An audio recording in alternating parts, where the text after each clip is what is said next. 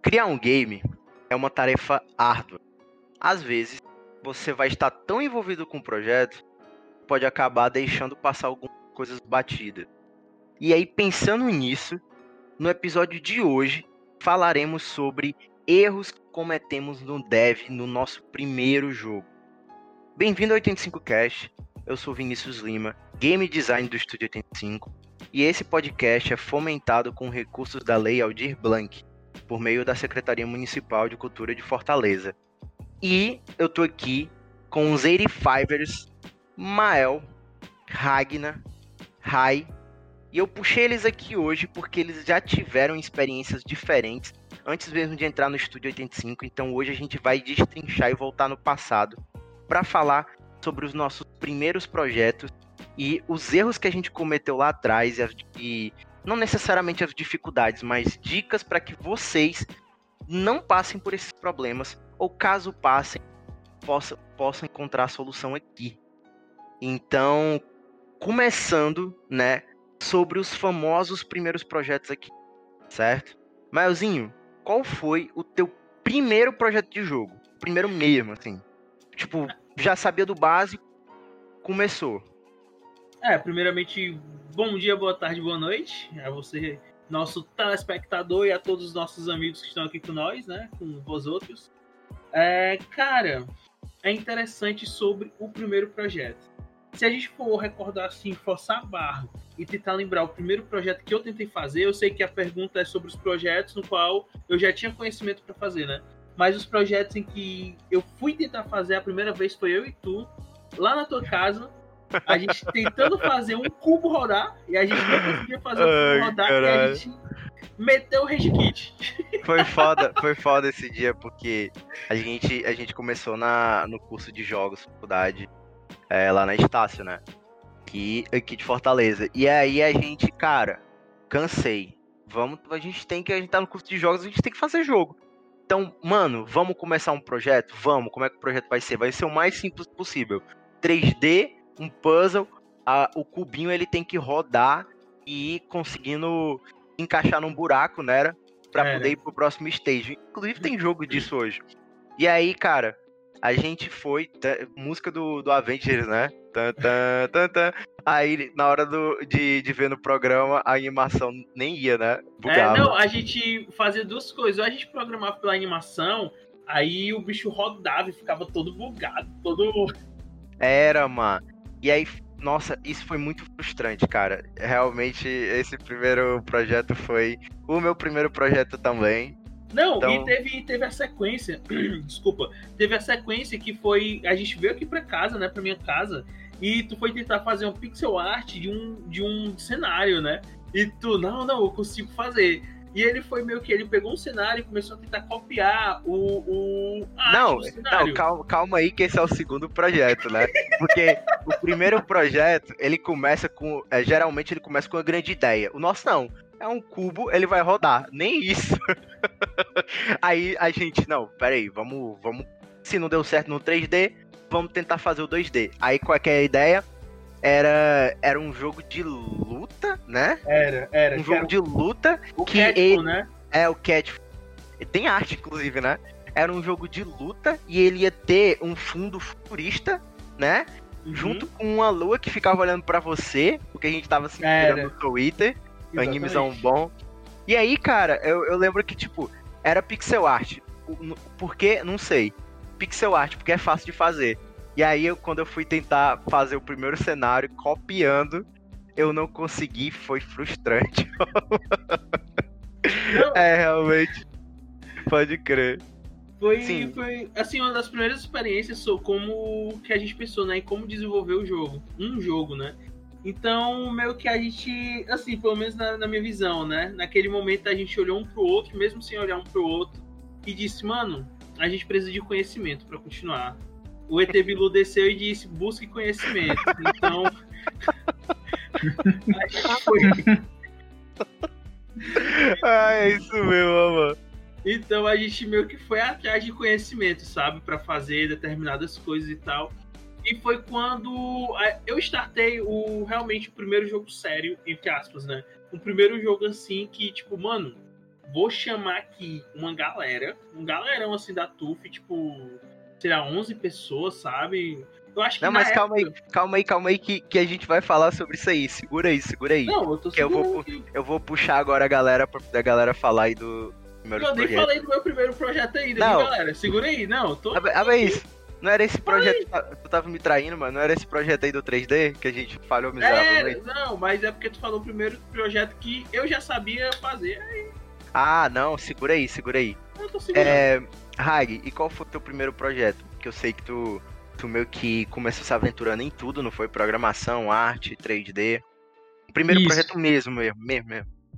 Cara, o mais próximo de um primeiro projeto que eu fiz é, foi algo meu mesmo, pessoal. Eu fiz no Construct. E, e era para ser um jogo é, onde você tinha um guerreiro, um mago e um arqueiro. Eles estavam em uma arena e a única coisa que você tinha que fazer era sobreviver dentro da arena ao máximo. Caralho, eu nunca vi esse possível. jogo. Eu nunca vi esse jogo É, aí. Tu, tu chegou ele a, a finalizar?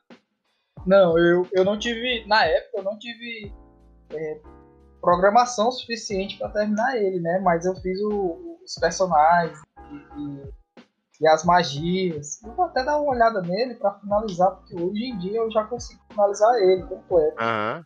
Mas é, realmente nunca, nunca parei pra olhar ele mais depois disso. Aí, tá aí, uma boa ideia. A gente devia, Mael, voltar Ah. nos primeiros projetos e fazer, mano. Sabia? Nossa, devia-. Imagina aí, a gente pegar os primeiros projetos, agora eu consigo. E aí a gente ir lá e terminar, velho. Pode fazer o, crer, ó, mano. Fazer o de pra- puzzle. Remake Nem se for-. Nem, é, é, pra, é pra vencer o passado. É pra vencer o passado. A gente devia fazer isso. Dica pra você aí. A maioria dos primeiros projetos, ele falha. Volte cinco anos depois e dê uma surra nele. Lance. Não volte se for um GTA V, tá? Que você estava querendo fazer. Deixa lá É. que Deixa lá É. que- Porque esse primeiro projeto ainda é superior a todos os projetos que você tá fazendo, né? E É. fez. Ei, cara, boa cal. Então, vamos, vamos levantar essa, essa hashtag aí. Refaça seus primeiros projetos, né? Ou finalize o primeiro projeto. Legal. E Anne, o teu primeiro projeto mesmo foi aquele. Como é que é o nome? famoso Arikage. Arikage. Na real, se falar de o primeiro projeto mesmo, ele foi. Acho que todo mundo aqui, já que todo mundo participou da Estácio, né? Teve o primeiro desafio levantado pelo nosso famoso coordenador, Aminadav, abraça-me, que era fazer o cartão de RA. E, tipo, pra quem não sabe o que é RA, tá, galera que tá ouvindo, é realidade aumentada. Só que, pra mim, foi uma farofa. É, não deu certo. Então, o que eu diria que foi o meu primeiro projeto em si foi o Arikage, que, que era quando já tinha um pouco mais de conhecimento em relação à programação e arte, é, juntou eu e o, o Matheus Henrique. Um abraço, meu amor, namorado. É, e a gente fez um joguinho para homenagear o maior programador da Estácio, depois do Mael, né? O Ari Arage, Não, eu vou dizer, olha, eu vou ficar aqui na vida. para homenagear o Ari, que é um amigo nosso, a gente zoou é, fazendo um jogo chamado Arikage, porque o e-mail do Ari era Ari Arage Hokage, e ele usava, e a gente achava muito engraçado isso. E o jogo basicamente era um personagem que corria de um lado para o outro para desviar das kunais e pegar os pergaminhos. Era como se o Ari estivesse sempre buscando conhecimento. Mas É. a parte paia daí é que o sprite que eu fiz nem parecia o Ari, parecia o Vlad. Parecia o Vlad, então, Caralho. tipo, nem fazia sentido. Era como se o Vlad era o, o Narutinho e, sei lá, o Ari era a O- Tsunade, o o Hokage. Vlad. É. O Vlad, galera, o Vlad, galera, hoje é um, é um brother nosso que trabalha junto com o Ari.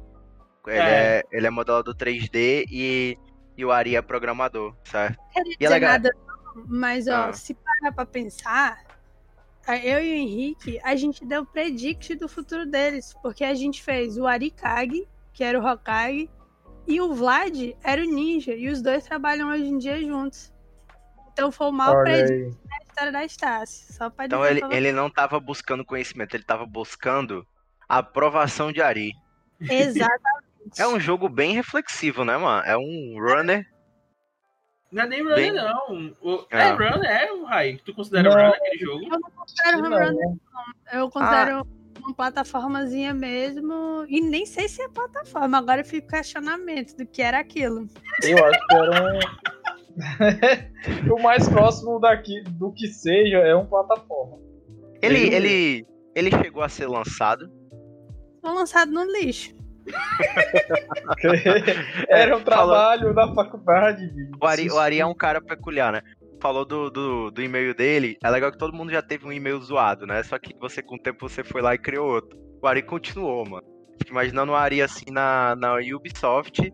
Aí vai estar lá, arikag, arroba, Ubisoft, sabe? Ari Hokage, Ari. Hokage, é verdade. Ari Ei. também. Ei, é legal.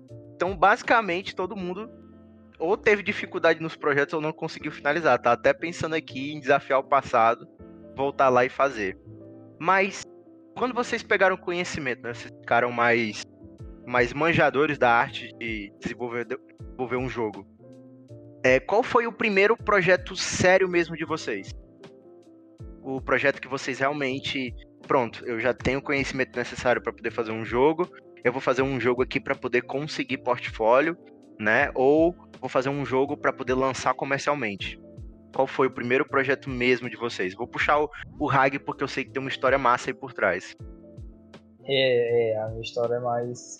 é assim, é coisas, coisas normais que eu vejo hoje, né? Como normais, mas que na época foi meio chato. Mas é, o meu, no caso, foi um jogo chamado Fighting Falcon. Que era. Tem, né? Tem que ter, é, tem que ter isso. É, que é. Ele tentou imitar uma águia, tá, gente? É, só pra postar aí, pode, ter, pode ser que só tenha saído o vento. O intuito foi que fosse com ar. Mas sim, é, no caso, o meu jogo, ele era uma. Foi um projeto ousado, né? Posso até dizer assim, que a gente estava querendo fazer um jogo simples, entre aspas, que eu nunca vi um jogo ser simples. No começo, mas um jogo simples, né? Que não fosse é, demandar tanta atenção ou tanto ou esforço acima do normal da gente, né?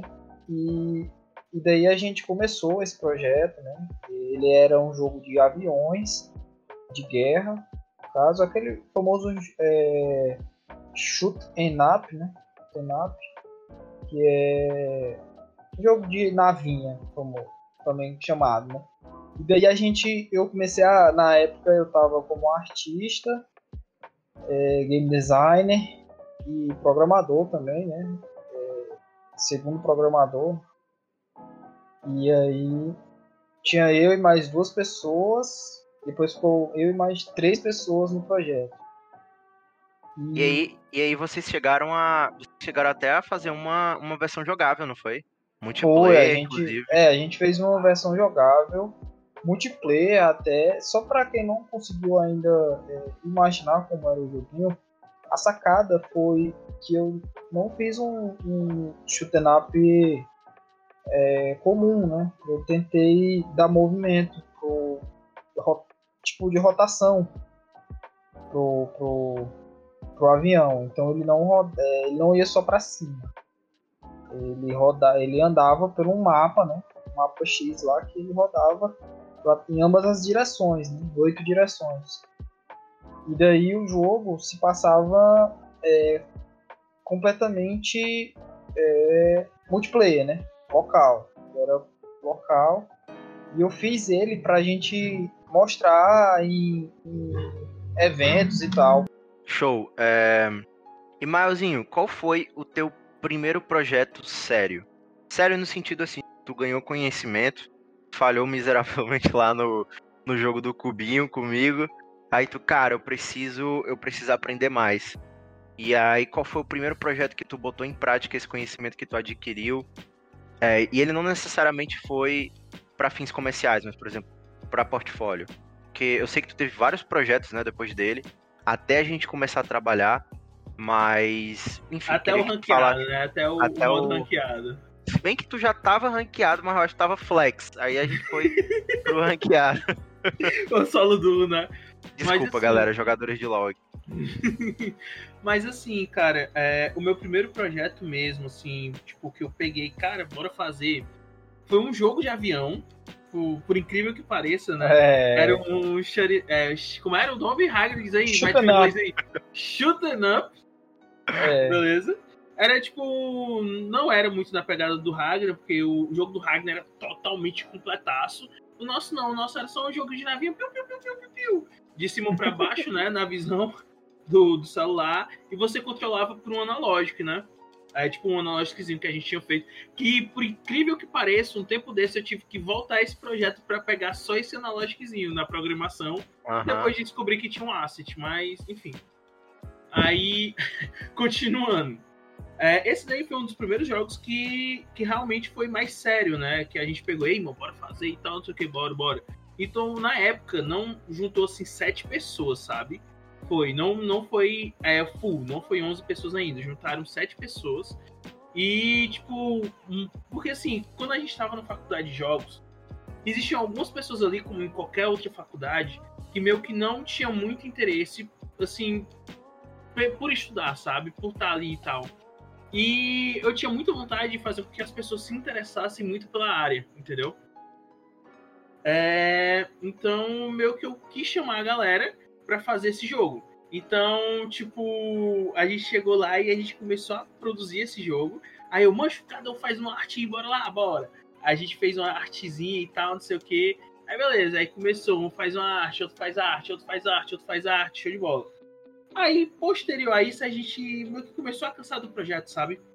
Tipo, a galera tava meio assim e tal, eu, mancho, foi quando eu comecei a juntar o, o, o que iria se tornar o Estúdio 85, né? Eu cheguei na, na Isabelle Carvalho, que é a nossa compositora, aí eu, Beli, é, o que é que tu vai fazer agora nesse feriado? Ia ser um feriado de Semana Santa, né? Seriam três dias. Aí, o que é que tu vai fazer agora nesse feriado? Aí ela, nada. Aí eu, pois, bora fazer um game jam? Aí eu falei com o Vladson, né? Que é o, o, nosso amigo que a gente tinha comentado. Vlad, tu vai fazer o que esse fim de semana? Nada, bora fazer um game jam. Aí eu falei com o Ari, que é justamente o Ari Arad, né? Que a gente tinha comentado. O Carlos Emanuel, que é o nosso o nosso artista, né? O nosso artista 2D, o Israel Carvalho, que era o nosso ex-programador do Estúdio 85, e eu acho que foi essa, esse pessoal. A gente juntou em um fim de semana, né, em um feriado, e a gente tentou produzir um jogo nesse tempo. Mas era um jogo que a gente queria ter início, meio e fim. A gente queria que fosse um jogo acabado. Porque o nosso maior problema é que talvez a gente começasse muitas coisas, mas a gente nunca terminava, né? Então, meio que a gente quis terminar aquilo. E quando chegou no final do feriado, a gente terminou um jogo chamado A Decisão, que foi o nosso primeiro jogo completo, por incrível que pareça. Claro que no final ainda tinha alguns bugs e tal que a gente foi ajeitando no decorrer das outras duas semanas. Mas a decisão foi literalmente o primeiro jogo que a gente pegou e conseguiu finalizar, sabe? Que a gente fez e mesmo com problemas que tiveram, a gente conseguiu terminar o jogo. E a gente ficou. E lançou, cara, né? E, é, e lançou. Tem lá no itch.io pra baixar, caso vocês queiram procurar lá, a decisão. E, pois é, posterior isso. Ei, qual que era a história do jogo? O jogo de puta histórias satânica, uma parada. Cara, era uma parada macabra o jogo, sabe? O, a história do jogo, mano, era sobre um menino que ele acordava, né? Então acordava meio desnorteado e tudo. E ele começava a pegar algum, alguns bilhetes, sabe? Tipo, na casa. E meio que era um, um jogo é, de plataforma, né? De terror. E que ele era um, um pouco de puzzle, sabe? Que você tinha que pegar objetos na casa para conseguir destravar outros objetos. Tipo, tu tinha que pegar uma chave para destravar uma porta. E dentro dessa porta tu tinha que fazer um código, que esse código estava espalhado pela casa. E na história era sobre um menino que era deixado em casa E esse menino, ele meio que começa a pegar esses pedaços de, de, de recados que os pais dele estavam deixando, de outras coisas, e foi descobrindo que, na verdade, os pais dele participavam de uma seita. E era muito louco que, se eu não me engano, faz tanto tempo, cara, que eu nem lembro muito bem a história. Mas parece que tinha, nessa seita, os pais dele iam sacrificar uma criança e tal. E você tinha que fazer uma escolha, né? Que era o nome do jogo, a decisão que dependendo da sua decisão, você podia se sacrificar pela alma da, da criança, que é como se fosse sua irmã. Você poderia se sacrificar pela alma da sua irmã para meio que libertar ela, ou poderia meio que continuar a existir, só que sua irmã para sempre iria sofrer, sabe? Era uma parada meio trash ah. assim, doido. Caramba! É, doido. Eu não sabia não. Né? Que eu não sabia não. vão fazer, mano. É, eu não sabia não, mas que tinha uma relação com o nome do jogo, que legal. É, é, é, tanto que no final, meio que você tem que fazer uma escolha, sabe? Por isso que o nome do jogo é a decisão, porque no final do jogo você tem que decidir e meio que são dois finais diferentes, sabe? Um final no, no, qual ele morre e um final que ele continua vivo e quem morre é os pais dele. Que louco, dizer, mano. Eu ouvi dizer que essa história é tão profunda que o Kojima entrou em contato com o Mael pra fazer o remake. Não. Não. O pior, o pior é que essa também. história. Não, pega a visão a gente fez essa história e meio que, tipo, dias depois, a gente descobriu que tinha um, um filme do mesmo jeito da história. Que é Hereditário, o nome do é, filme. É, eu ia comentar já, o Hereditário é muito parecido. Uhum. Só que lançou bem depois, né? É, eu não... Lançou uns dois anos depois. Eu Cara... não lembro, eu não lembro a época, mas tipo, o pessoal sempre pegou de base, sabe, a história do, da decisão e esse filme hereditário. Fala, Hag. Isso, isso aconteceu comigo também, cara. Quando eu fiz o, o Fighting Falcon, eu, eu jurava que tinha sido o primeirão, sabe? Porque, tipo, a ideia veio do nada, assim, tipo, zerado, né? É, mas quando eu comecei a pesquisar, eu descobri que já tinha alguns jogos que tinham a mesma mecânica do meu jogo, assim. É, esse é o, o avião que pode é, voar para oito, oito lados e tal, sendo visto de, de cima, né? E com uma pegada bem parecida. Um deles foi o Ace Combat do, do Game Boy Advance. É, já aproveitando que eu já startei começar a falar, uma coisa interessante a ser feita é você pode estudar esse tipo de jogo, né? Tipo, Game Boy e do Atari, do Nintendo, os mais simples, é, para começar a fazer projetos similares. Pode crer. Eita, mano, pois o, os primeiros projetos sérios de vocês foram. O meu, o meu, ele, o meu ele tem relação à decisão. Porque eu fiquei de fora da Game Jam e por conta disso eu fiquei, cara, quero fazer uma parada tão boa quanto, ó. E é, só que antes a, a Rai ela tem que falar pra gente qual que foi o primeiro projeto dela sério mesmo. Que ela participou que tinha intenções comerciais ou tinha intenção de agregar pro portfólio, mas finalizado, sabe? Manda, É, na real, da real, é, meu primeiro jogo em si, pela faculdade, depois que eu tinha conhecimento, ele não foi finalizado, digamos assim. Só que é, a parte comercial foi, e, e, é um negócio bem irônico, porque durante todo esse processo com a equipe eram três pessoas. Eu era responsável por vender o jogo, fazer o orçamento, criar todo o roteiro do jogo também e fazer a apresentação, que é o famoso pitch, né? Uhum. Para quem não sabe, inclusive, é, o pitch se eu puder resumir, vocês deixarem. Se vocês não deixarem também, eu vou resumir do mesmo jeito. Pode não. É, eu vou resumir, que eu tô com raiva.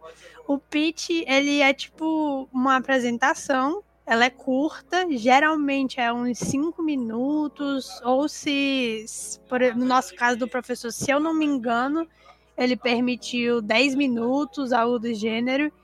E a intenção de quem está fazendo o pitch é fazer um discurso que vai gerar um interesse do público.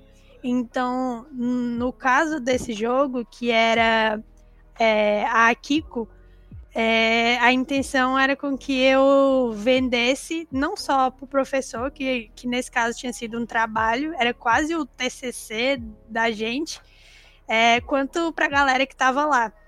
Então, ironicamente, a, o jogo em si ele não deu certo, mas o pitch e eu acredito que a parte de roteiro foi bem desenvolvida, tanto que, que para apresentação eu tinha feito uma breve animação, ela é bem fuleirinha, então se vocês um dia quiserem ver também, tem lá no meu perfil pessoal de arte, que é, vou, vou me marketar aqui agora, arroba reveg, underline, e ele mostrou como eu pude desenvolver minha arte e também essa questão de roteiro, mas mesmo tendo determinado conhecimento, eu não consegui desenvolver porque eu dependia das outras pessoas para a questão de programação, porque eu não sou programadora, etc.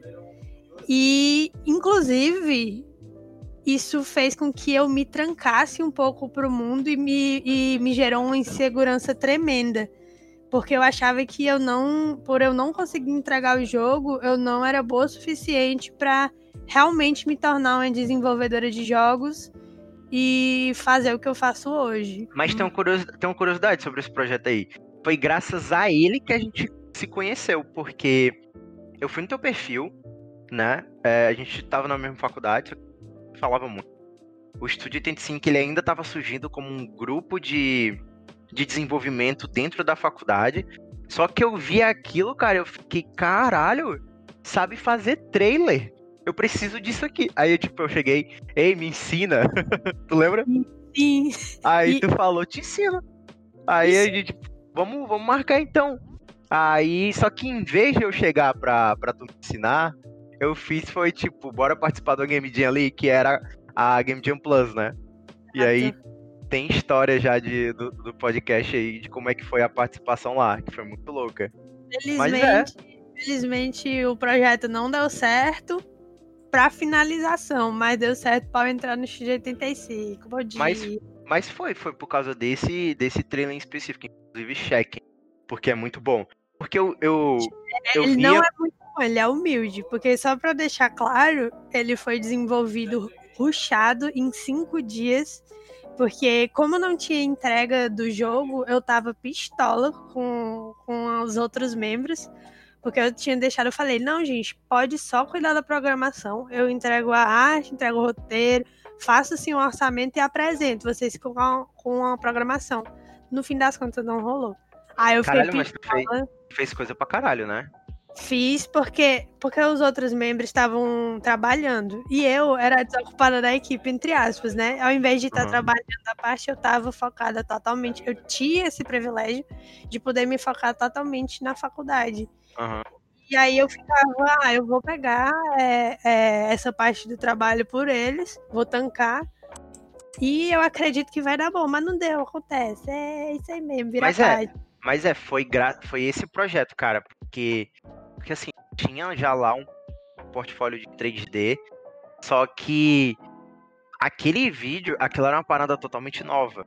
Que, enfim, como tu falou, era uma parada ruchada, era uma parada que ela, ela não tinha para ser desenvolvida, mas tipo, você você entendia ali que tinha uma arte bonita, tinha uma arte bonita porque tinha arte 2D. Eu, eu não entendi, eu entendi muito bem a ideia do, do trailer do barra jogo, entendeu? Mas tinha, tinha, tipo, ela tinha aqui no colégio, ó. Eu vi pouquíssimo, mas eu só de ver aquele vídeo eu posso dizer mais ou menos como é que era. Era uma mina meio que estilo anime, bem, bem irada. Aí ela tava sendo é, bullyingada pela galera otária do colégio dela. A galera ah. otária do colégio dela falava assim: ou se você for à noite de madrugada, especificamente de madrugada, no colégio e roubar uma prova, você vai deixar de ser bullyingada pela gente. Aí ela, ela ia, aí tinha um momento de 3D assim, ela passando pela sala e tal. E aí você não. Aí tipo acabava, né? Porque era só isso. Mas eu fiquei, cara, essa mina aqui, ela manja de fazer cutscene, sabe? Isso aqui é muito foda.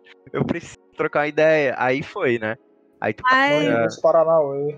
É engraçado dessa história é que, tipo, o Mael, na época a gente não se falava. Aí o Mael comentou lá no post, como, acho que era trailer da E3, alguma coisa assim, a galera é. ficou zoando na apresentação. E eu ficava, caralho, será que eles estão me zoando? Será que eles estão tentando falar pra apoiar? E, e, como eu não conhecia, eu ficava muito insegura. Porque é um problema que eu sempre tive, é a insegurança. Enfim. Uhum. é doido, a parada ficou muito irada, mano. Aquilo ali era E3 total, mano. Mano, mano, se você, se você quer saber se a pessoa tá zoando ou não, basta ver se alguém fez igual, ou então é, na sua concepção superior não tinha, cara, só tinha aquilo, tá ligado? É, o trailer era tipo atuação, a galera ia lá na frente e fingia que eram os personagens.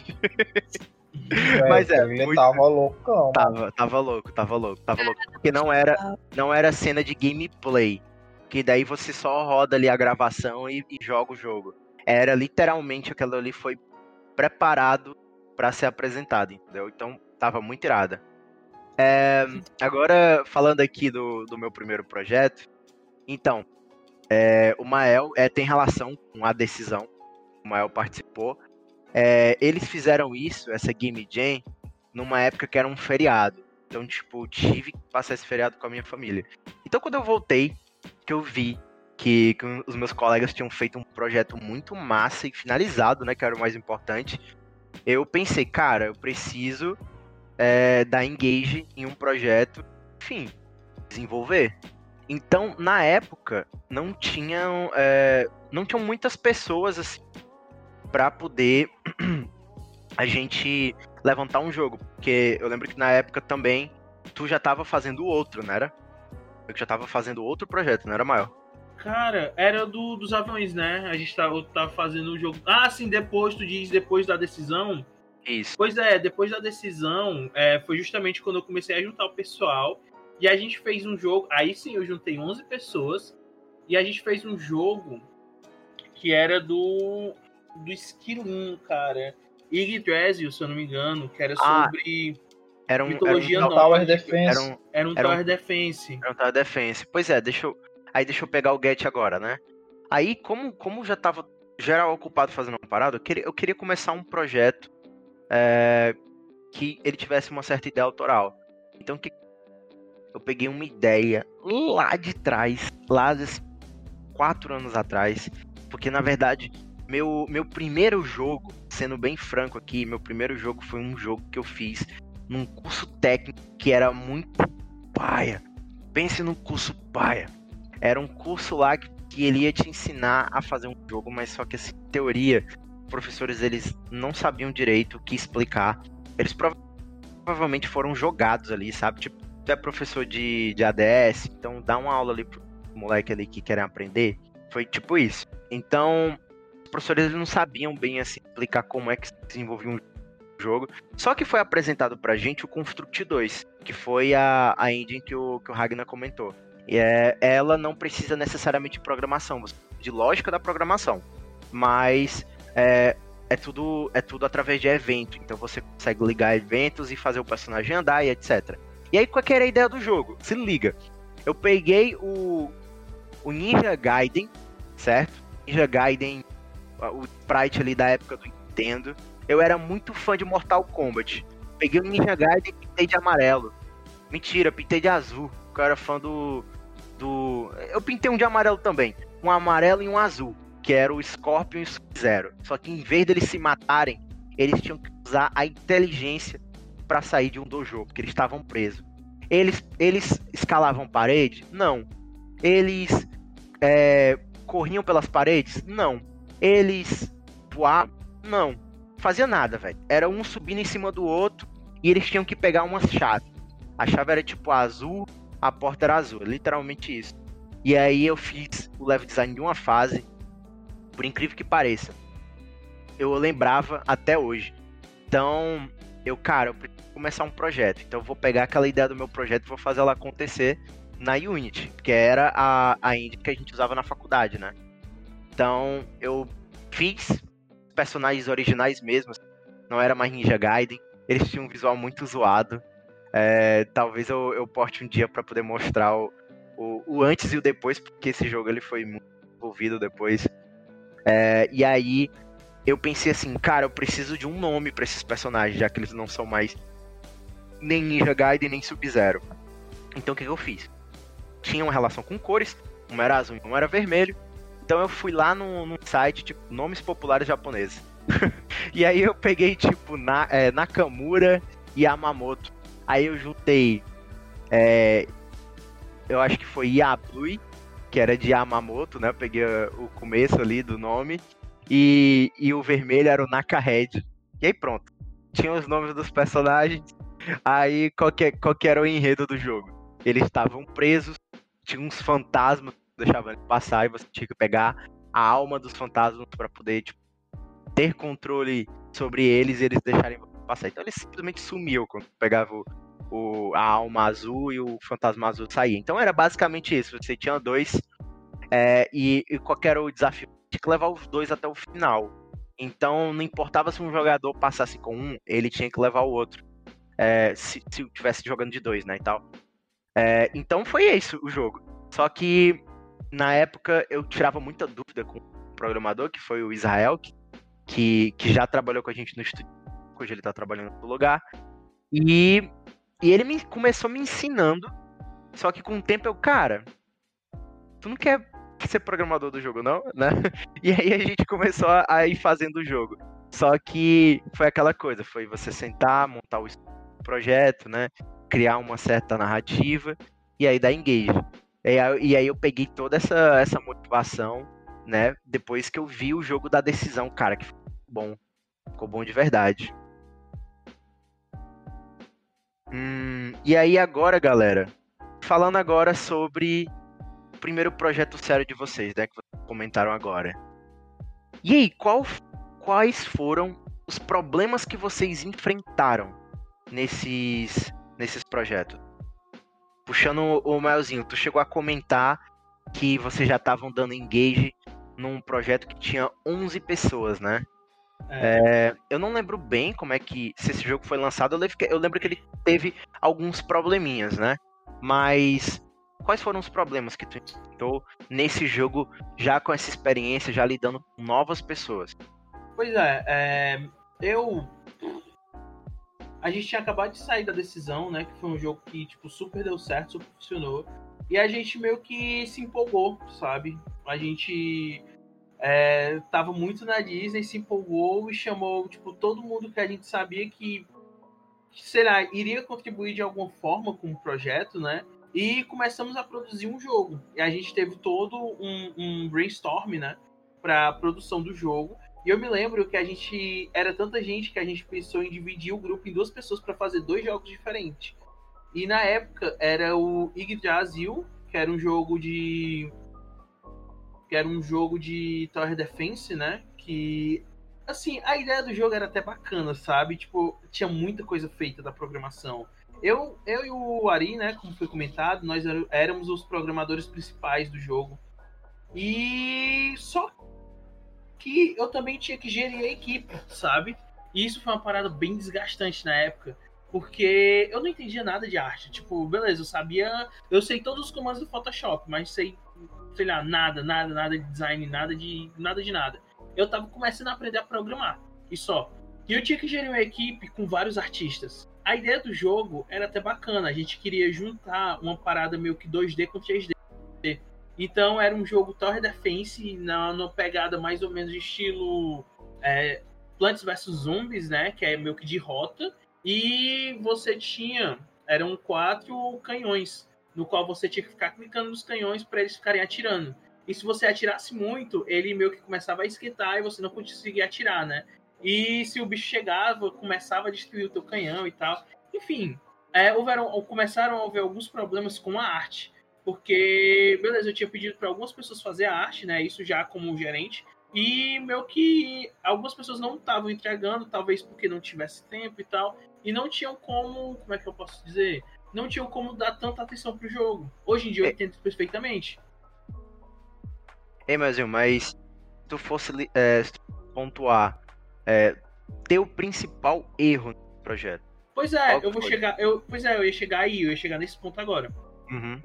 E o meu problema é que eu tinha que gerir muita gente, né?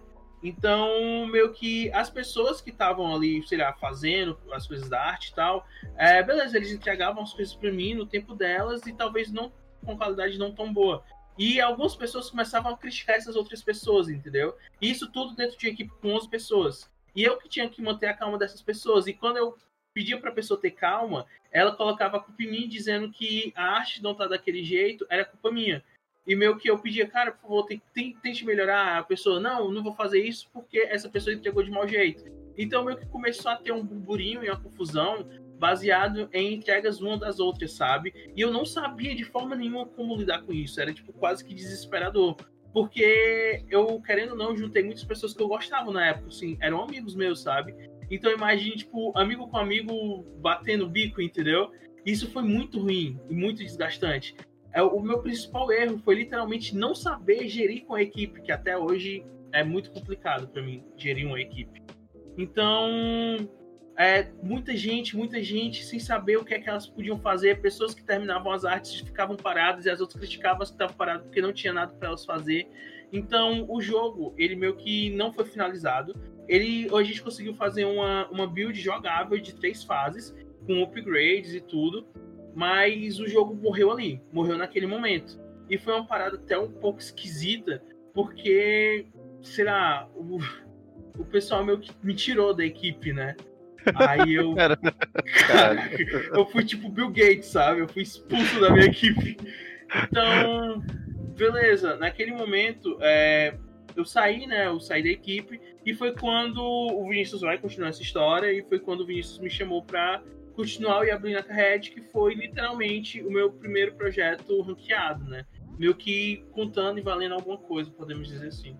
Beleza, depois eu vou, eu vou comentar já dessa história para poder não, é, tipo, não comentar só lá na frente, né? É, qual foi o meu principal, meu principal erro nesse meu primeiro projeto sério? Foi, foi justamente essa questão. Eu inicialmente tentei fazer tudo sozinho, programação, arte, roteiro, level design e, e diria que eu até eu até tentei também é, entender um pouco de, de música para poder colocar trilha sonora no jogo, né, e etc. É, só que quando você tenta fazer tudo isso sozinho, cara, você não tem tempo para viver, né? E eu lembro que eu ficava das 7 horas na faculdade e só saía assim 11 horas da, da noite, sabe? E, e aí quando. E assim, tinha muito problema de programação, muito bug. E aí, tipo, eu acabava me estressando muito, tendo que, às vezes, parar certas coisas para poder ir resolver problemas, né? É, o jogo não tava funcionando. E aí, nisso, eu até consegui a ajuda do, do Israel na época, que era o programador que me ajudava, que ele me ensinava, e aí começou a me ajudar. E aí a gente começou a, a, a avançar mais no jogo, colocar mais fácil. Por que pareça, o jogo, o jogo naquela época, ele não saiu duas fases. Tipo, era tão trabalhoso que a gente conseguia avançar no jogo, entendeu? Porque tinha tanta coisa para melhorar. É, só que aí entra em outro problema, né? O primeiro problema é que, que eu, te, eu é, tentava fazer sozinho. Ou então tentava é, acumular muitos cargos e não conseguia colocar o jogo para frente. Porque eu acho que isso é um, é um erro muito comum de quem está começando primeiros projetos é, com uma seriedade um pouco maior, é que você tem aquela, aquela pequena questão de, de iniciante de tipo, quanto menos pessoas, melhor pro projeto, porque daí divide menos os lucros, sabe? Eu acho que hoje em dia ninguém comenta isso no nosso ambiente, né? Mas isso é muito comum entre aluno de faculdade, bicho. É o cara achar que, tipo, é, vai ser ruim pessoas no seu projeto, porque daí você vai ter que dividir lucro, tá ligado? Nem sabe se o jogo vai vender, pô. Oi? Reagem muito doida que a gente tem quando tá começando, de tipo, meu precioso, não vou dividir com muitas pessoas. Isso, exatamente. É isso, é a síndrome do precioso. Aí pronto. O primeiro problema foi esse, era acumular muitos cargos. O segundo, bicho, era o escopo do projeto. O jogo, ele tinha uma ideia, certo? Que eram dois ninjas que sair do tempo. E aí o resto ia surgindo um tempo. tá ligado? Tipo, quando eu consegui desenvolver, eu te falo. Então a gente não tinha. É, a gente não sabia quantas fases seriam. A gente não sabia, por exemplo, o que, que eles estavam fazendo aquilo. Sabia de quase nada. A gente só ia fazendo. E, e aí a gente acabava ficando muito tempo perdido. Então o que, que acontece quando você não tem um scope? Se surge um problema e você e você quer melhorar ou você tá avançando, pronto. Como eu era artista do projeto, à medida que eu ia desenhando, eu ia melhorando mais. Então, sempre que eu melhorava um pouco, eu olhava para uma coisa e eu vou melhorar isso aqui. Aí eu ia e melhorava ela, melhorava os personagens. Aí eu vou melhorar isso aqui também. Então, a gente acabava que a gente nunca saía da primeira fase, por exemplo, porque a gente sempre estava melhorando essa fase, visualmente, sabe? Então, o jogo ele não saía, ele não ele não avançava porque como não tinha um escopo, a gente meio que não tinha um objetivo, então a gente ia só melhorando o que já tinha, né? E, e funcionava, cara, você ia vendo melhoria, só que o projeto não, não anda, você não sabe quando é que ele vai terminar, então eu lembro que a gente passou assim em torno assim, de uns quatro meses, sabe? Direto trabalhando no projeto, e aí, primeira fase, sempre sendo melhorada. É, então, tinha essa questão do acúmulo de cargos, tinha essa questão de não ter um scope, sabe? E aí, qual que. A gente, eu não vou bem falar a solução agora, porque daí eu vou. Eu vou pedir pra galera comentar sobre problemas, né? Pra gente ir, ir aqui desenvolvendo. Mas aí eu percebi que para poder aquele jogo avançar, eu precisava de pessoas especializadas para poder fazer aquele jogo acontecer e ele desenvolver. É, e é só que agora eu vou puxar o Hag para poder ele falar sobre os problemas do Fighting Falcon. Faz o som de Jag aí que eu não sei. agora saiu. pois, pois, então, cara, quais foram os, os problemas que tu teve no, na execução do Fighting Falcon? E na tua opinião, qual foi o teu principal erro? É, o primeiro, logo assim de cara, foi é, algumas pessoas que estavam no projeto, né? É, que, que, que não tinha assim, o mesmo pensamento que o meu, né? Que os caras meio que iam pra faculdade só por ir. E ah, vou fazer esse projeto aqui, tô fazendo nada. Aí, tipo assim, é, não tinha a mesma seriedade, né? Então já começou por isso. E, e, eu nunca fui um cara que gostou muito de quebrar cabeça. Tipo assim, o cara entregava uma parada ruim e eu falava, cara, não tá tão legal, poderia fazer isso, isso e aquilo outro. O cara, ah, beleza, depois eu faço. Se, tipo, até o final do dia eu não tivesse feito, eu chegava lá e fazia. Aí, quando o cara voltava, ele, ah, eu tentei fazer aquele negócio, eu não, não preciso mais não, já fiz. Então, muitas das coisas é, que me estressavam era isso. E aí depois, cara, quando a gente conseguiu resolver tudo, que o jogo ficou redondinho, que faltava só que a gente já estava programando poucas coisas, alguns pequenos bugs, que o cara tinha que fazer um comando bem específico. É... Tipo, a galera tinha que fazer um erro, um erro bem específico, um comando bem específico para dar esse bug, né? Então a gente estava bem despreocupado com ele. É... E daí o. o... Porque, tipo assim, o, esse projeto a gente fez, não fez ele comercialmente, né? Fez para ele ficar. É, para ele ser utilizado em, em, em, eventos, né? E tava se aproximando do evento que a gente ia utilizar ele pela primeira vez, que era um evento daqui de Fortaleza e tal. A gente queria fazer, né? É, mostrar o jogo e tal, para criar portfólio, chamar a atenção de algumas empresas que a gente tinha a capacidade de criar jogos bacanas, né? E então, antes disso, pouco, pouco tempo antes, é, quando a gente já tinha organizado essa parada de, de é, equipe, a equipe já estava focada, já tinha tirado quem estava é, me dando dor de cabeça e tal, já estava trolando o rolê. Tipo assim, quando o negócio ia andar, aí eu levei uma punhalada nas costas que foi é, nosso grandioso amigo Ari. É, ele sempre quis fazer parte de uma equipe real, né? Tipo assim, um negócio que ele pudesse evoluir, ganhar grana e tal. E a minha equipe era uma equipe real, mas não tinha nada de grana, né? Era somente é, estudo e tal. E a gente, se pegasse um projeto bacana, né, uma oportunidade, a gente ia ganhar grana, mas ainda não envolvia grana. E ele recebeu um, um convite, né, para participar de uma outra equipe, de um brother nosso também, que já rolava grana na equipe dele. Então o, o Ari brilhou o olho e falou: Ragnar, foi mal aí, mas tenho que partir. E aí, mano, é aquilo, tipo, o cara era o, o, o programador. É, o programador principal, né? Quando quando ele saiu, eu fiquei meio Ixi, agora já era, acabou o projeto. E, e aí, tipo, o projeto estava praticamente terminado. É, faltava pouquíssima coisa pra gente mostrar a primeira, primeira fase, entre aspas, a primeira versão do jogo, em eventos e tal. Acabou que não deu certo, o projeto foi pelo ralo, mas a galera do Estúdio 85 estava se formando ainda, né? Eu tava no embrião e os caras viram a, a, a, o quanto eu me esforçava para fazer o jogo e acabou que por eu me esforçar tanto para finalizar esse jogo, a galera viu e falou, mano, tu, por que tu não entra pra nossa equipe? Vamos montar uma equipe, a gente aqui. Aí eu falei, é, agora sim. Pronto, então vamos, eu vou entrar e a gente faz o Diablo na carrete e ao terminar já faz o Fight Falcons. Era, aí... era verdade, era verdade. Era.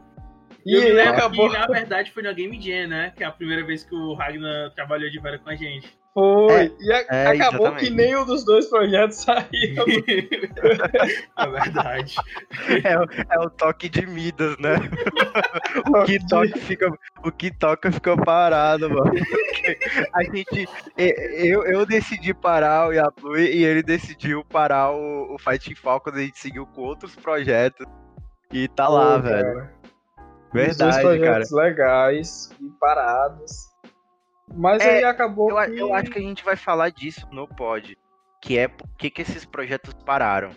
Mas, então, pegando toda essa experiência, se fosse dar um erro é, teu no projeto, sabe? Que cogitou nessas, nessas pequenos problemas. Que, é, qual seria esse erro? Cara, o principal erro é a formação da equipe. Tipo assim, é, no caso, eu já assumia a parte de programação e arte e, game design. Só que ou eu fazia uma dessas três funções ou duas até bem, ou eu não fazia nada bem. Então, tipo, a parte de programação real mesmo, grosso do negócio era com a com a Ari, né? E, e aí a gente chamou mais alguém para programar e mais alguém para fazer outra arte para me auxiliar. E pronto, aí ficou tudo perfeito. Só que uma dessas um desses pessoal, um, um desses, não estavam fluindo com o projeto e tal. Toda vez que a gente ia adicionar alguma coisa, era dor de cabeça. O cara falava que não, que não era assim, que não sei o quê. Então, tipo assim, a formação da equipe, cara, é primordial na sua evolução é, como dev. Isso se você, se você planeja ter uma equipe de dev, né? É tipo, a galera tem que saber receber feedback, a galera tem que ser entrosada um com o outro, tem que entender os limites um do outro, né? Tipo, é, é, é bem complexo, né? Então essa parte de escolher é, a equipe é muito importante. Cara, muito interessante, porque eu acho realmente muito importante você saber com quem você está trabalhando. Assim, eu até eu até entendo um pouco da, das motivações do, do programador, que tu até comentou, né? Que era o Ari. Mas eu, eu sei um pouco do background, né? Ele, ele decidiu ir pra, pra outra equipe, só que lá não rolou, não, mano. Da galera desenvolver a equipe, entendeu? Eles, é, continua, é. eles continuaram em estágios iniciais e não, não teve um desenvolvimento, entendeu? Ou seja, ele meio que só por nada. Então... É, cara, eu fiquei com pena do Ari quando ele voltou e falou, é, cara, não deu certo lá e tal. Eu fiquei, é, até eu fiquei com pena, porque eu sabia que o cara queria muito que tivesse dado certo. E ele também queria muito que o Fight Falcons desse certo. Então, tipo, ele saiu de um pro outro e ambos deram errado. Mas uhum. ainda bem que hoje o Ari tá muito bem é, na equipe dele, uma outra equipe. Tá muito bem. Isso aí, Exa Exato. É, é, mas eu, eu lembro que ele, ele ficava bem deciso assim e tal. É, cara, eu acho muito importante. Tanto é que, mesmo nessa época de, de grupo estudantil de, de jogos, eu, eu filtrava bem, assim, quem entrar nos projetos. Não é à toa que um dos motivos de eu não ter embarcado com o Mael em fazer um jogo com 11 pessoas foi que foi um dos conselhos que eu disse para ele. Foi tipo, cara, muitas pessoas é, vai, vai ser muito difícil de organizar isso. Pessoas são pessoas, cada uma é uma pessoa diferente. Então, imagina como é que é, vai ser lidar com 11 personalidades, entende? É, como é que é, a gente vai fazer para organizar isso e sair em, em boa qualidade? Porque 11 pessoas, se tiver tipo 8 artistas, é cada artista fazendo uma parte do jogo, entendeu? Vai ter uma, uma, uma falta de sintonia entre as artes e tal. Então foi esse o motivo de eu tipo ficar mais ali tentando desenvolver um projeto solo.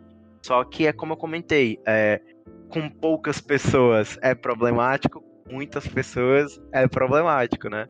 Você tem que saber realmente o que que seu projeto precisa para ser colocado para frente. Eu acho que a, a média tá aí. E eu acho que isso tem muito a ver com o escopo do projeto.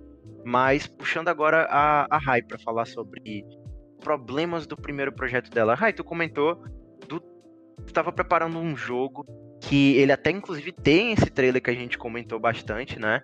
É, ele podia ser desenvolvido, mas ele não foi colocado para frente por alguns problemas. Então, falando desse projeto, quais problemas tu acha que geraram a não continuação do jogo e se tu fosse listar um erro teu para esse projeto ter é, ido para frente, qual erro seria esse? é claro que pode não ter erro. E aí tu pode comentar só dos problemas mesmo que cogitaram, beleza? Acho que falando o meu erro, um deles foi a, é, querer abraçar o mundo, digamos assim. É, como eu tinha comentado, né? Os outros membros da equipe eles estavam trabalhando no momento e eu falava, não, vamos dar conta, a gente consegue, eu acredito, não sei o quê. Só que no fim, é, o escopo do jogo não estava adequado à equipe que a gente tinha. Então, o nosso erro de principiante foi acreditar que todo o documento de do game, né, o nosso GDD, ele estava pronto para nossa equipe. A gente acreditava que depois daquele tempo na faculdade a gente ia conseguir desenvolver, só que você realmente só vai conseguir desenvolver se, se tiver com tempo e dedicação para aquilo. E infelizmente nem todos da equipe estavam. Um, um outro erro, que nesse caso foi meu, também eu acho que foi a minha própria insegurança, eu digo no caso de botar o jogo para frente na época, porque posteriormente me deu a doideira de tipo, ah, é, eu vi que eu, eu ia ter que depender do pessoal, mas eu vou tentar meter as caras e aprender programação e pegar o que já estava feito e continuar. Só que não foi assim mais uma vez. É, às vezes a gente, como desenvolvedor, quer, quer fazer as coisas sozinho, ou quer, acha que, sei lá, vai conseguir fazer da melhor forma, mas não, não é assim que a banda toca. Tu sempre uhum. precisar de um, de um time ao teu lado, sabe? E o meu não, não rolou. Pois é. Cara, é muito louco, né? Isso de como, como às vezes é difícil você lidar com, com as pessoas. Geralmente demora um tempo para que a gente conheça as pessoas que realmente estão alinhadas com a gente, estão no mesmo ritmo. Principalmente quando a gente está falando de projetos indies que, que começam com essa premissa de que vamos lançar o jogo para que, enfim, a gente consiga ganhar dinheiro através dessa monetização ou do investimento. É, e agora falando sobre o que vocês aprenderam com isso? Eu posso até começar falando novamente sobre o, o projeto que o, que o Mael chegou a entrar, que daí a gente finalmente chega nessa parte sobre o que, eu aprendi com esse projeto, né? É, com o tempo, a gente estava passando assim quatro meses para desenvolver o, o, o, projeto. Eram só duas pessoas, era muito trabalho e, e a gente via potencial no projeto. Então, eu um dia participei de um evento que ele era um, um evento onde você reunia desenvolvedores de jogos e eles apresentavam jogos. E aí nesse evento eu, eu vi um jogo que ele não foi colocado pra frente, eu não lembro bem o nome dele, mas era uma galera extremamente. Orbes compet... Místicas. Orbes Mística, obrigado, cara. Era esse. Ele era um, um. Cara, como é que é o nome daquele jogo? Towerfall. Towerfall. Nossa, o cara tá puxando aqui lendo minha mente. O Towerfall, ele era Towerfall-like. E ele era incrível. Eu lembro que eu passei quatro horas jogando esse jogo lá no, no evento. Eu fiquei, cara, esse jogo aqui é muito irado. Qual é o segredo para fazer um jogo com essa qualidade, é, com essa premissa, assim, que as pessoas vão querer ficar jogando? E ele falou, cara, eu tenho uma equipe foda. Tem um cara que faz essa arte foda, tem um cara que programa essa, essa parada, tem uma pessoa que briga com a gente quando a gente tá entregando as coisas, bota a gente nos eixos e eu saí com aquilo na cabeça. Então, a primeira coisa que eu aprendi foi eu preciso de uma equipe, eu preciso da ajuda de pessoas competentes para poder se dedicarem à área delas e assim entregar o seu melhor. Então foi ali que eu parei de ser um pouquinho egoísta, preparei um pitch, né?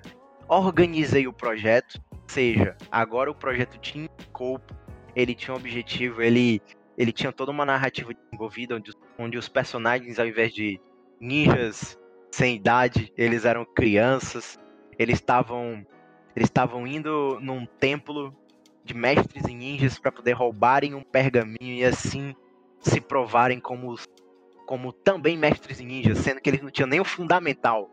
Eles eram tipo assim a galera primário e já tava querendo ir para faculdade. E aí eu, eu montei toda a apresentação, certo? Como é que era o jogo, de onde é que a gente ia lançar. E aí apresentei o Mael, que estava entrando como novo programador, pelo menos eu esperava que ele entrasse, né? Tava entrando a, a Isabelle, que ia ser a compositora. Se era um jogo com uma temática oriental, ele precisava de músicas fodas, cara. Oriental, assim, Naruto, sabe?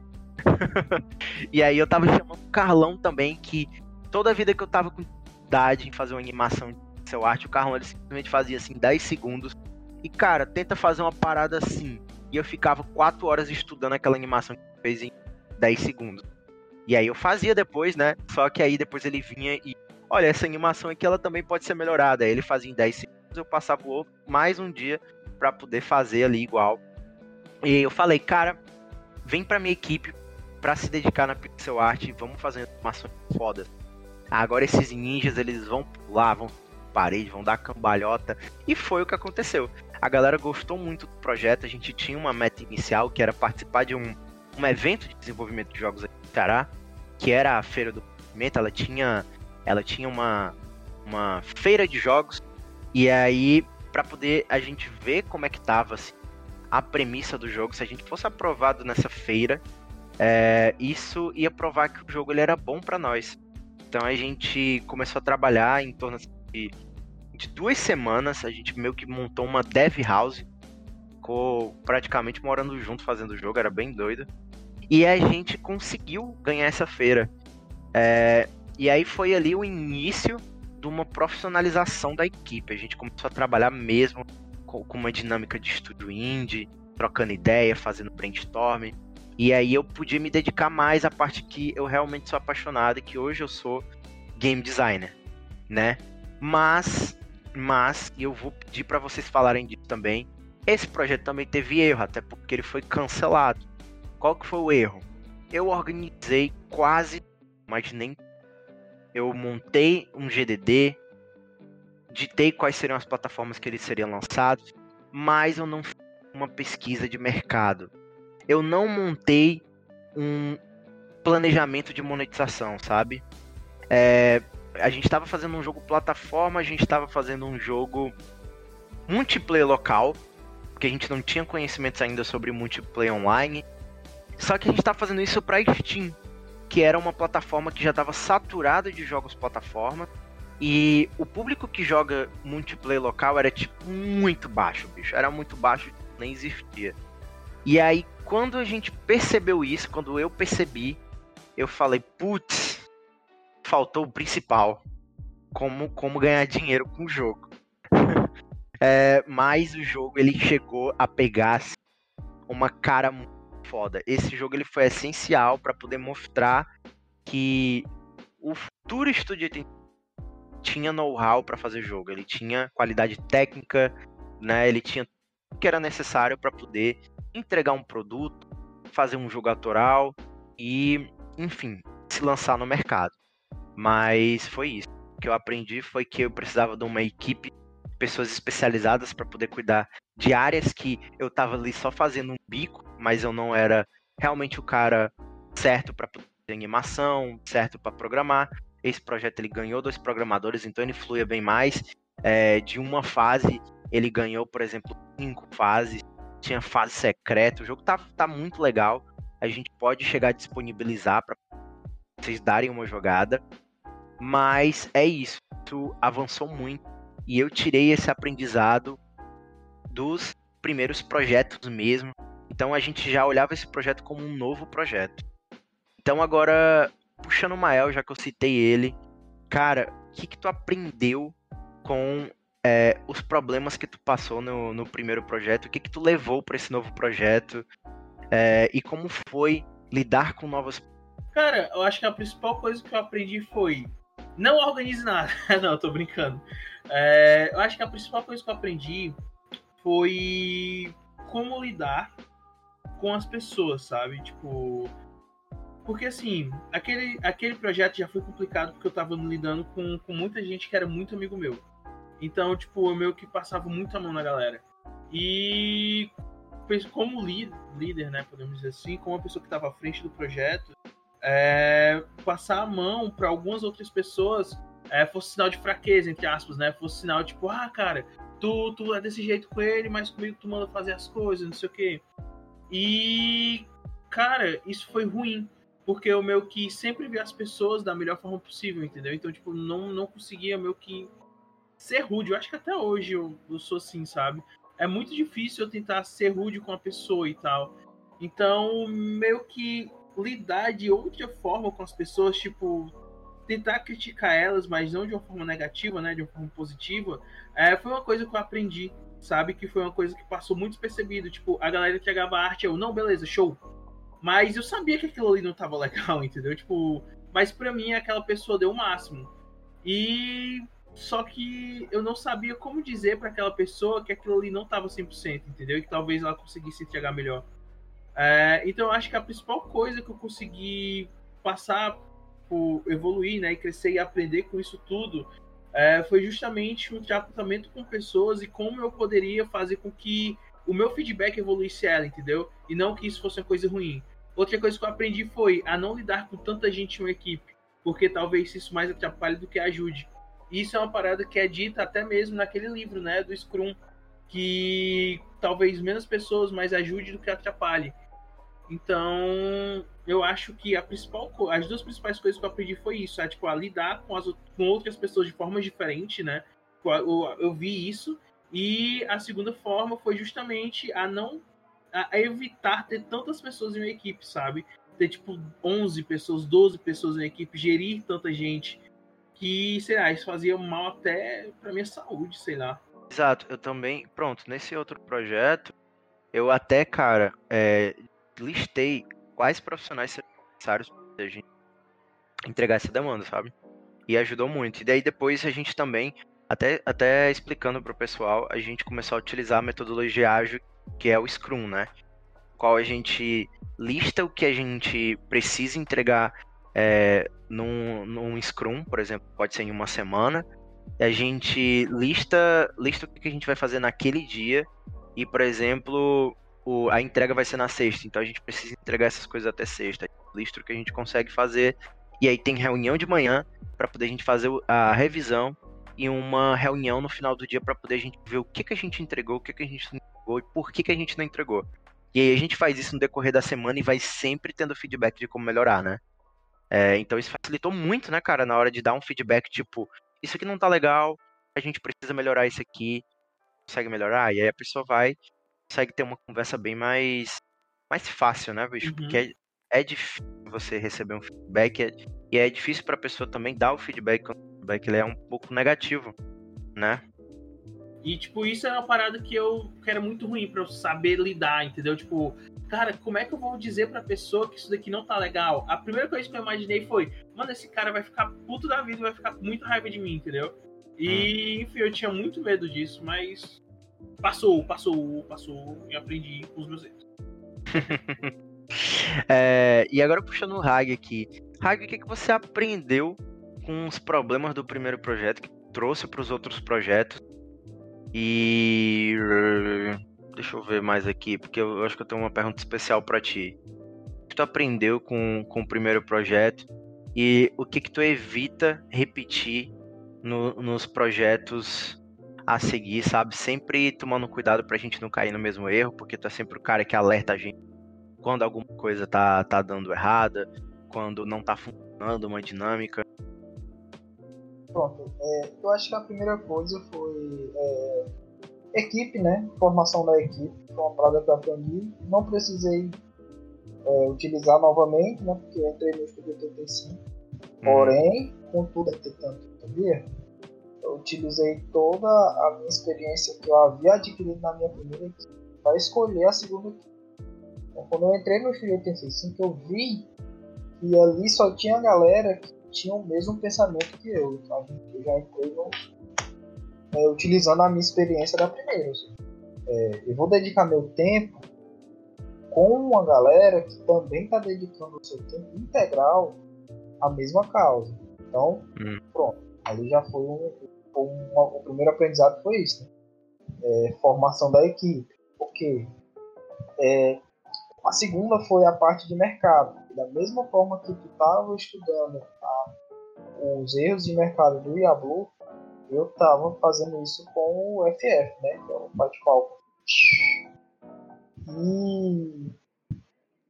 e aí eu percebi que eu criei um jogo com o único intuito de evento. Era para ser feito um evento. E, e para mim, é, fazer ele ser lucrativo, teria que criar praticamente um novo jogo. Eu teria que pensar uhum. em todo um design diferente. É, então isso foi o outro erro. Acho que é a mesma é, coisa. Que é até interessante pontuar isso bastante. Quando você for fazer o seu primeiro jogo, o seu primeiro projeto, é, eu acho que não é válido fazer ele comercialmente. Primeiro termine ele. Aí depois, pronto, terminei meu primeiro jogo. Serve pra quê? Pode fora. É, segundo jogo, aí você já começa a pensar, pronto, agora eu quero fazer com que isso aqui seja vendável. E aí você pode é, é, analisar o mercado. É, é, interessante, porque assim, o seu jogo é um produto. E esse produto tem que ter um, um, um final, entendeu? Uhum. Se você fizer o melhor jogo do mundo para você e ele não vender, ele não vai ser o melhor jogo do mundo. Uhum. um, um, final dele que é, é ser vendido, né, ou ser jogado. Mas para ele ser jogado ele precisa ser vendido tem que acontecer. Então é uma, é uma, coisa que é bom se atentar também. Eu só acho que não, você só não precisa se atentar muito no seu primeiro projeto. Utilize o seu primeiro projeto para portfólio e aprendizado, que é muito importante. E a terceira coisa que eu aprendi nisso tudo foi a, a não, não desistir, né? Porque, uhum. tipo assim, o meu primeiro projeto deu errado. Os que veio depois dele menores também deu errado é, menos os que eram feitos para trabalho da faculdade, eu consegui pegar todos, ainda bem. É, é, e o segundo, que foi o, o, meu projeto real mesmo, né? No jogo, foi o. Eu não conto os trabalhos da faculdade como si. Uhum. Mas esse que foi um pessoal meu que tinha um propósito é, e que não deu certo, é, me desmotivou bastante, mas eu vi que é, consegui aprender rápido que era algo normal é, isso acontecer, né? E depois de um tempo eu aprendi que matar projetos é algo, é algo saudável no nosso mundo né, de dev. Então muitas vezes você vai ter que matar alguns projetos. E isso é normal. Começo é difícil, pra caralho. No, é, no começo é bem complicado mas depois você começa a entender que a vida não é não é tão bela assim, né? Ela tem umas partes cruéis e tal. Você, principalmente se você for trabalhar na área de design, né? essa realidade vai ser mais. Game design, no caso. Essa realidade vai ser, vai ser mais é, normal para você. Vai chegar mais rápido do que para outras pessoas. É, porque os dados caem na mesa, né, bicho? Aí você vê, cara, se o, pro... se o intuito desse projeto aqui é lucrar e eu já recebi os dados aqui que não vai rolar isso, pra que continuar? É, É, é, por isso que eu acho super. Por isso que eu acho super válido, só pontuando aqui, a dica que tu deu agora. Que, que é o aprendizado. O primeiro jogo, ele tem que ser para portfólio. Ele não, ele não pode ser com o intuito de lucrar, porque se, se for, bicho, você não vai conseguir, é muito difícil. Então, é melhor você ter um objetivo e concluir ele do que ter um outro objetivo. Aí, por exemplo, você recebe os sinais de que talvez você não esteja indo no caminho certo, só que você como é o primeiro projeto, você não vai ter a maturidade de matar esse projeto. O projeto já há um ano, entendeu? Geralmente é assim. Isso, isso. É, E aí assim, o resumo. Poucas histórias a Manda. gente consegue contar nos dedos as histórias do primeiro jogo que deu certo. Que o cara fez e deu certo. Tipo assim, é primeiro projeto, comercial e tal. Até tem, mas tipo assim, aquele. Tipo, até bem famoso, que é pixel art. Não sei o que Valley. É, não lembro o nome aqui. É, ao certo. Mas é aquele é tipo de fazendinha e tal. Ah, o Stardew Valley, eu acho. Isso, e o cara levou anos, mano. Acho que foi 4 a 5 anos. E tipo, ah, bacana, deu certo. Mas e se não desse? O cara teria perdido 4 ou 5 anos da vida dele fazendo um jogo que, sei lá, vendeu 100 cópias. Não, aí? melhor ainda, melhor ainda. Um deu certo. Mas quantos não deram certo? Muito, É, certeza. tipo assim, um deu, mas quantos não? Então, é, mantenha isso na sua mente. Né? Não faça pra Uhum. dar dinheiro no seu primeiro projeto. Faça só por, por experiência. Primeiro, Uhum. talvez o segundo, aí depois você começa a querer ganhar grana com o projeto. Até porque quanto mais você faz, melhor vai ficar os seus projetos. Perfeito. Ótimo. Ótimo pronunciamento. Passagem. Tu atentou uma questão também que eu acho que pode ser uma dica final pra galera. É, que é a questão dos eventos. Ter como objetivo faz... atualizar seu jogo só pra evento. Nossa, isso. Isso pode, dependendo da, da região em que a pessoa está, por exemplo, se ela tá perto de. é, na cidade dela tem um evento de jogos, você tem que apresentar seus jogos. O cara às vezes coloca isso como meta, mano. E aí, beleza, ele tem a aprovação do pessoal lá, só que isso não necessariamente é a aprovação que você vai ter no Steam da vida, né? Então, isso pode deixar até o cara um pouco iludido, sabe, em relação ao resultado dele. Sim, e isso aí, cara, é um, um erro que é bem comum também, que é, sei lá, você. É meio que você é, falsifica, entre aspas, ou, ou altera a sua. a sua pesquisa, né? Você Uhum. vai, tipo assim, você pergunta pros seus amigos próximos, colegas e tal. Se o seu jogo tá bom, a maioria da galera vai dizer, ah, tá bom, tá legal, então. Tá olhando pra Mas- ti, né, mano? Enquanto tu fala. É, é, é complexo. Só que você não deve se basear só nisso. Sim, Assim, verdade. de usar isso como norte, ok, ou seja, tô fazendo algo que tá ok, né, tá legal. Mas você tem que sempre olhar para dados. né? Google Trends, Steam Spy, e daí vai. né? É, é aí onde o negócio fica pesado. Tipo, vai fazer um joguinho e, o- e o- e ele não tá nem na. A tag dele nem existe no, no, no Google Trends. Então tem algo de errado está certo. Uhum, perfeito. É, agora puxando a Rai aqui pra, pra, pra conversa aqui. Rai, é, o que, que tu aprendeu com o teu primeiro projeto que tu levou pros próximos? É, enquanto o erro do Mael era amar demais, né? O meu erro foi amar de menos. Não só por a, a priori, em, em alguns dos meus primeiros projetos, eu querer trabalhar só, mas também pela minha própria insegurança. É, Para você continuar desenvolvendo, tu tem que trabalhar essa tua segurança. Às vezes vai ser uma batalha árdua, mas busca sempre se aprimorar de pouco a pouco. E quando tu tiver problemas com a autoestima, é, busca tratamento com psicólogo também, bicho, porque às vezes a gente fica muito sobrecarregado e às vezes a gente se sabota. A minha insegurança era tão alta na, na no começo do desenvolvimento que eu vivia me sabotando, me sabotando no sentido de pensamentos que eram: ah, eu não sou capaz de fazer isso, eu não tenho habilidade para fazer isso, é, qualquer um é melhor do que eu, não sei o quê, todos esses pensamentos paias. Outro detalhe que eu acabei de falar, né? Qualquer um é melhor do que eu, é você também parar de se comparar aos outros dessa forma. Tu pode se comparar de uma, de uma maneira saudável. Exemplo, o Carlão é o nosso diretor de arte do Estúdio 35, né? Então eu posso falar, porra, o Carlão, ele tem uma arte 2D bem melhor do que a minha em tal aspecto mas nada impede que eu estude e tente me aprimorar para eu tentar alcançar o nível do um dia, entende? Então é mais ou menos essa parada que eu sugiro. É trabalhar esses pontos de insegurança e otimizar o, o teu desenvolvimento. Não só o desenvolvimento de jogos, mas o teu autodesenvolvimento para a tua vida. Filosofia Irado. Não, eu faço assim, graças a Deus que Carlão trabalha com a gente. E se eu não trabalhasse com ele, eu ia perturbar ele no direct do Instagram. Ia ficar, ou, oh, ou, oh, quando Você é que vai dar aula? Carlão. é, muito irado, muito irado.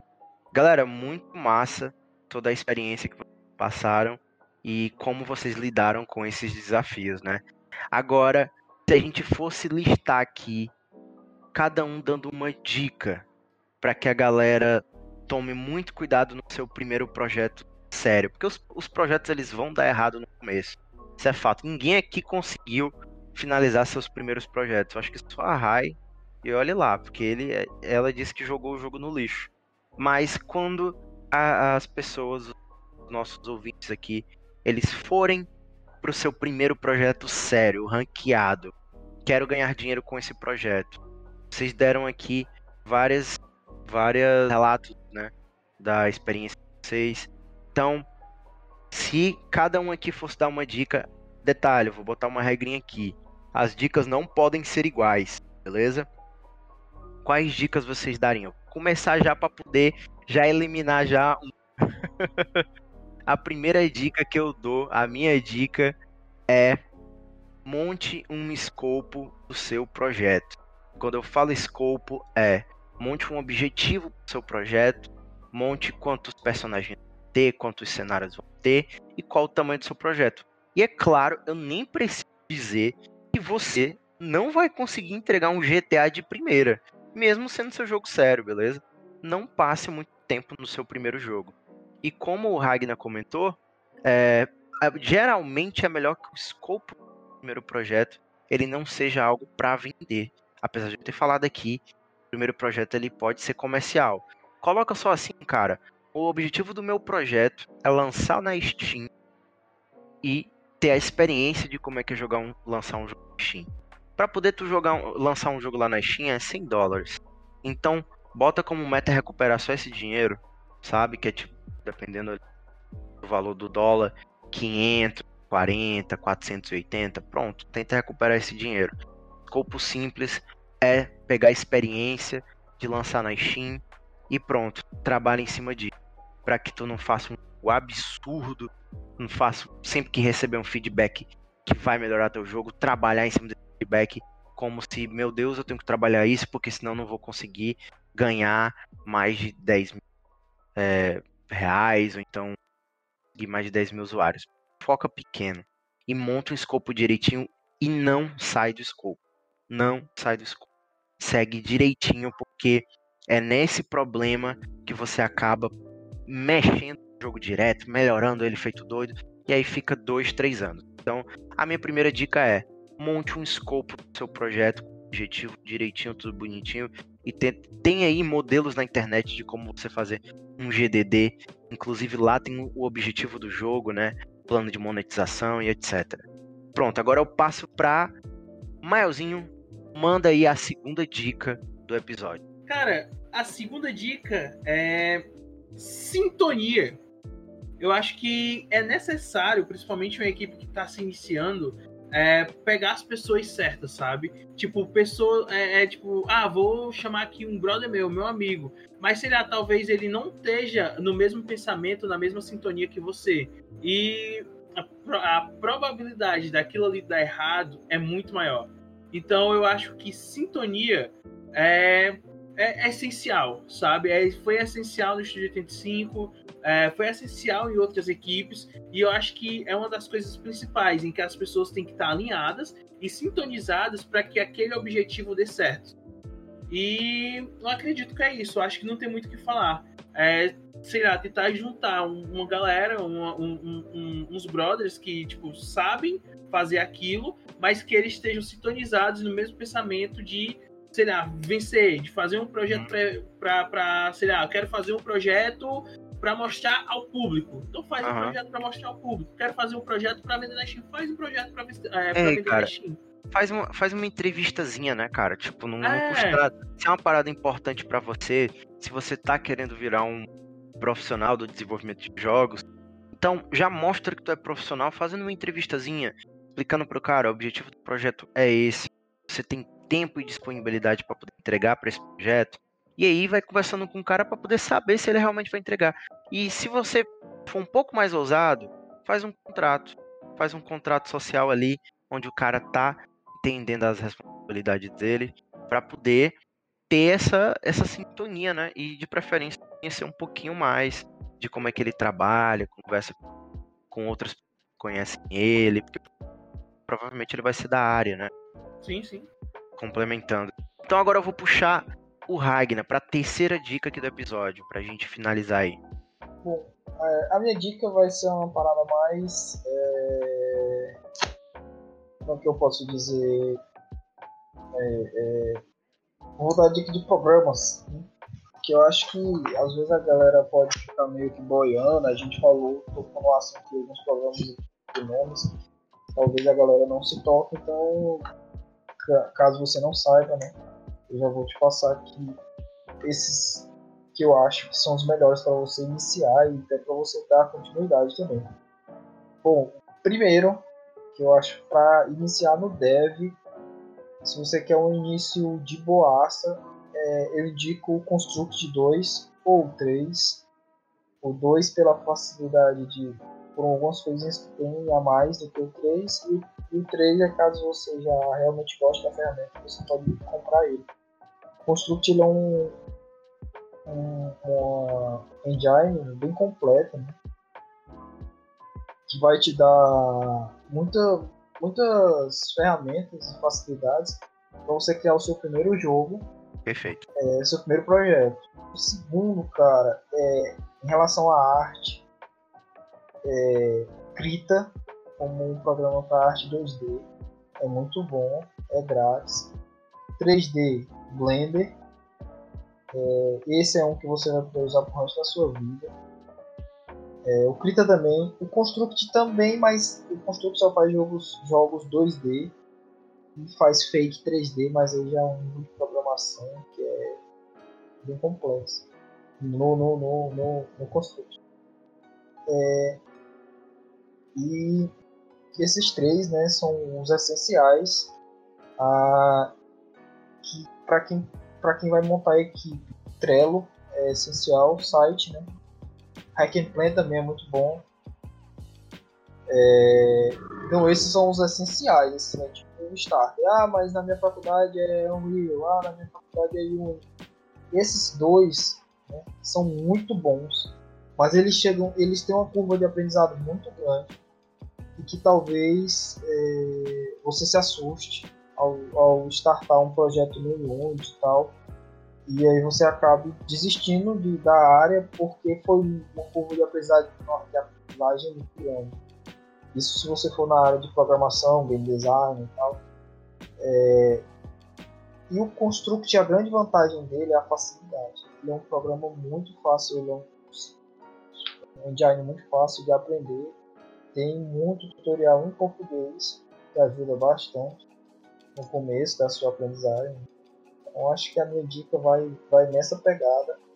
É, outra coisa, se você for game design, você já com o Construct você já pode criar meio que uma, uma base ali do seu jogo para mostrar para sua equipe, mostrar a sua ideia.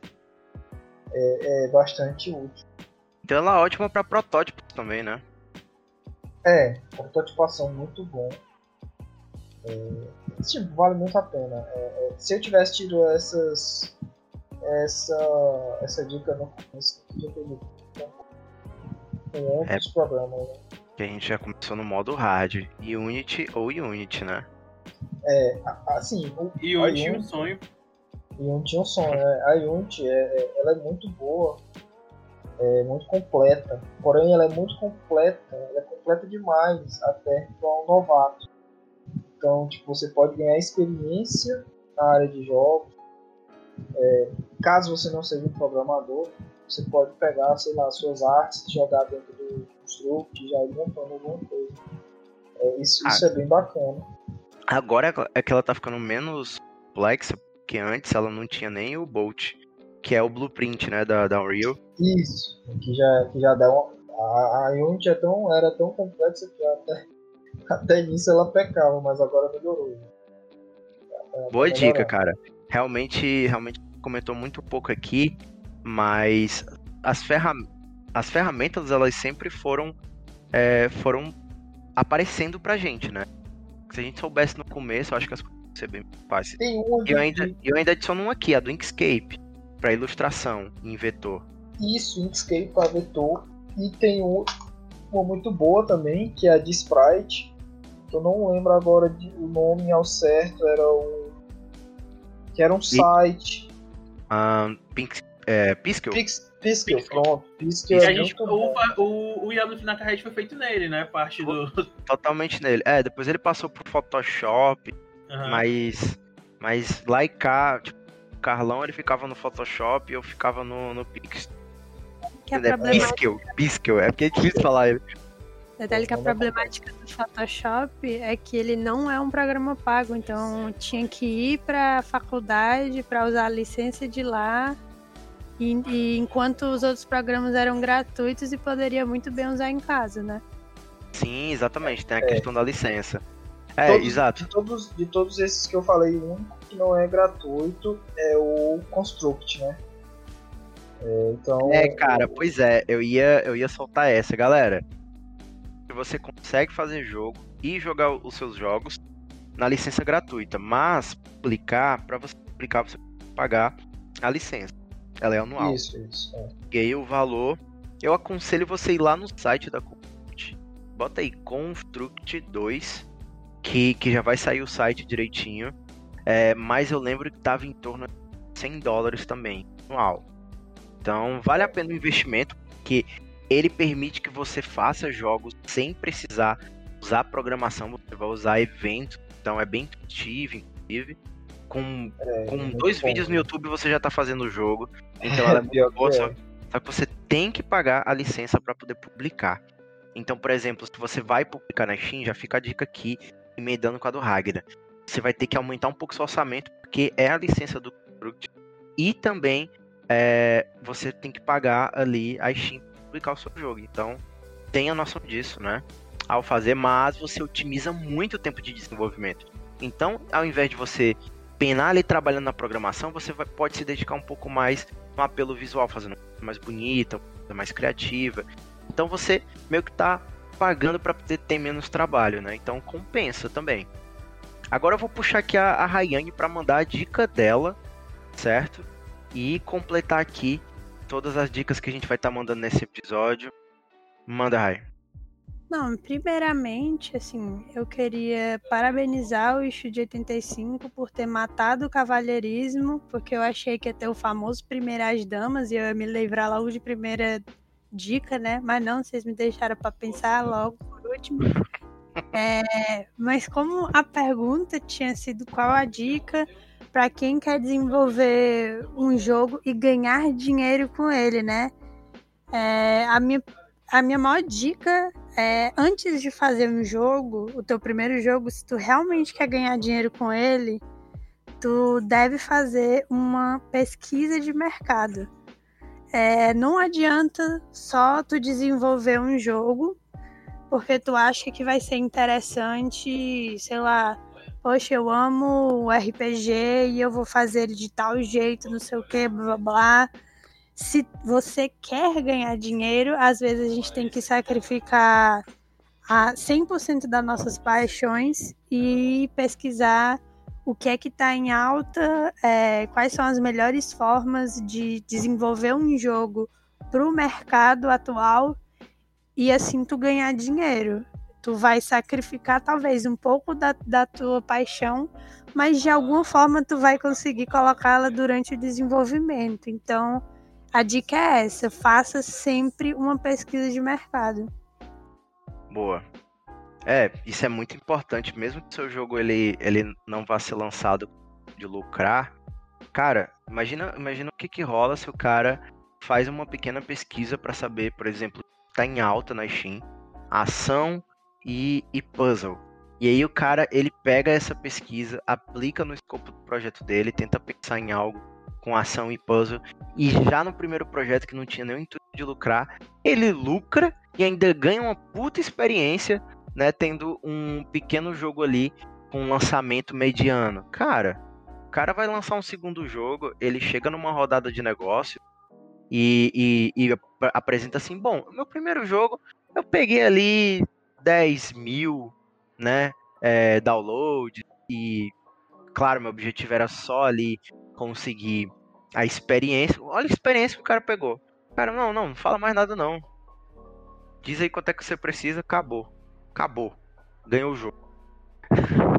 é claro que não é assim, tá? Isso aqui é apenas um, um exemplo, certo? É, é, os, é, os pitches eles são muito mais complexos, as conversas também, mas é uma dica muito válida. Bom, então a gente, a gente já tá fazendo aqui quase duas horas de, de episódio. Eu acho que esse episódio aqui ele foi muito produtivo. Eu espero que você tenha anotado todas essas dicas aqui, porque que foi mais um talk para a gente falar sobre como é que foi as experiências ruins e boas, o que, que a gente aprendeu. E eu vou mandar uma outra dica aqui também. Segue a gente nas redes sociais do estúdio. Arroba Estúdio Game. Porque lá a gente no decorrer do ano vai tentar manter esse formato, jogando dicas, mostrando como é que tá o desenvolvimento dos nossos jogos. Existe, ouvi um spoiler aí no departamento de marketing que parece que vão resgatar alguns desses projetos aqui que, que foram comentados. Não sei se é o Fight Falcon. Eu vou dizer logo. Ah. Dizer logo. O projeto que a gente vai pegar é o Arikage. É, né? Zoando, é, então... ele realmente foi pro lixo. é, e obrigado por ter assistido nossos episódios, certo? Nosso, nosso modelo ele vai estar tá em seis episódios. Eu espero que você goste de verdade. E se não gosta, fala pra gente também nas nossas redes sociais. Porque precisa do teu feedback para poder saber se a gente precisa melhorar, se a gente precisa piorar porque tá bom demais, certo? E eu vou puxar o Maelzinho, ele já sabe. Recado final. Permissão para dar o recado final? Permissão diga, concedida. O recado final é: você aspirante a ser desenvolvedor de jogos. Jovem adulto de 18 anos. Jovem adulto de 18 anos. Sonhe, mas sonhe alto, mas sonhe com os pés no chão. Não desista. Essa é a minha dica final e a gente termina o programa agora. Dragon Ball Z. Valeu. É Valeu, isso. Valeu, até mais. Uhul.